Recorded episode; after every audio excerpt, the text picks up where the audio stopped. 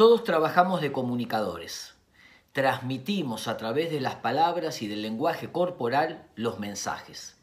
¿Cuántos problemas de comunicación hay en los vínculos, en la pareja, con los hijos, con los compañeros de trabajo y aún con los desconocidos? Ser un buen comunicador es la clave para poder vincularnos mejor y alcanzar nuestros objetivos y aún ayudar a los demás.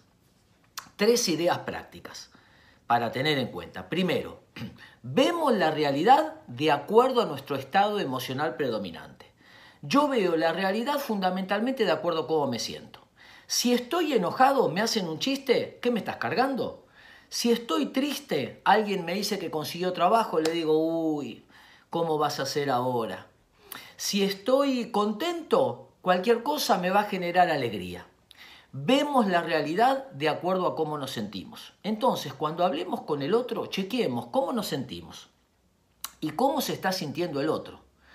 Porque el tener en cuenta el estado emocional predominante va a determinar cómo leemos las cosas. No sé si te pasó que alguien te contó un chiste, te reíste, pero después te peleaste con esa persona o discutiste por H o por B y ahora recordás ese chiste, ese comentario y decís qué mal que estuvo, me lo hizo a propósito. Lo segundo, metacomunicar.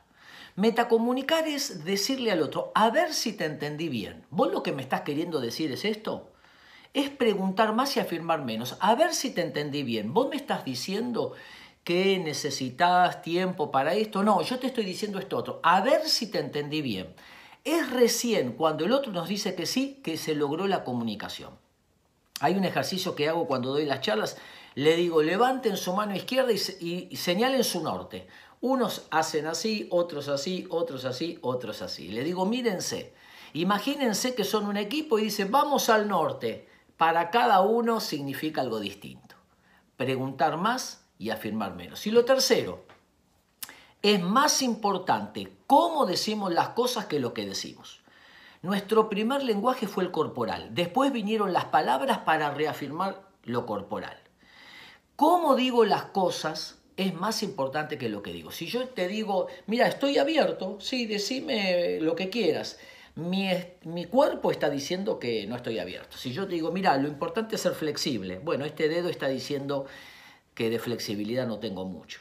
Y si alguien me pregunta, ¿usted está preparado para este trabajo? Sí. Bueno, mi, mensaje corporal no coincide con el verbal. Siempre me acuerdo del viejo chiste del chico que se fue a estudiar a Estados Unidos, le mandó un mail al papá, el papá lo abrió y dijo, pero mira, pero ¿qué se cree esto? Lo agarró, le hizo un bollo y lo tiró. La mujer le dice, viejo, ¿qué te pasa? Mira tu hijo lo que me escribió, pero ¿qué te escribió? Abre el mail y dice, papá, dame dinero ya, no aguanto más tu hijo. ¿Pero qué se cree que soy un banco? Y lo tiro. Y la mujer lo agarró y le dijo, no, viejo, escucha. Lo abrió y le dijo, papá, dame dinero ya, no aguanto más tu hijo. Y el hombre llorando dijo, ¿por qué no me lo pidió así? ¿Cómo decimos las cosas? Decirlos, las cosas, expresarlas con el corazón y acompañar y que haya congruencia entre el mensaje corporal y las palabras, a comunicarnos mejor. Espero que les sirva.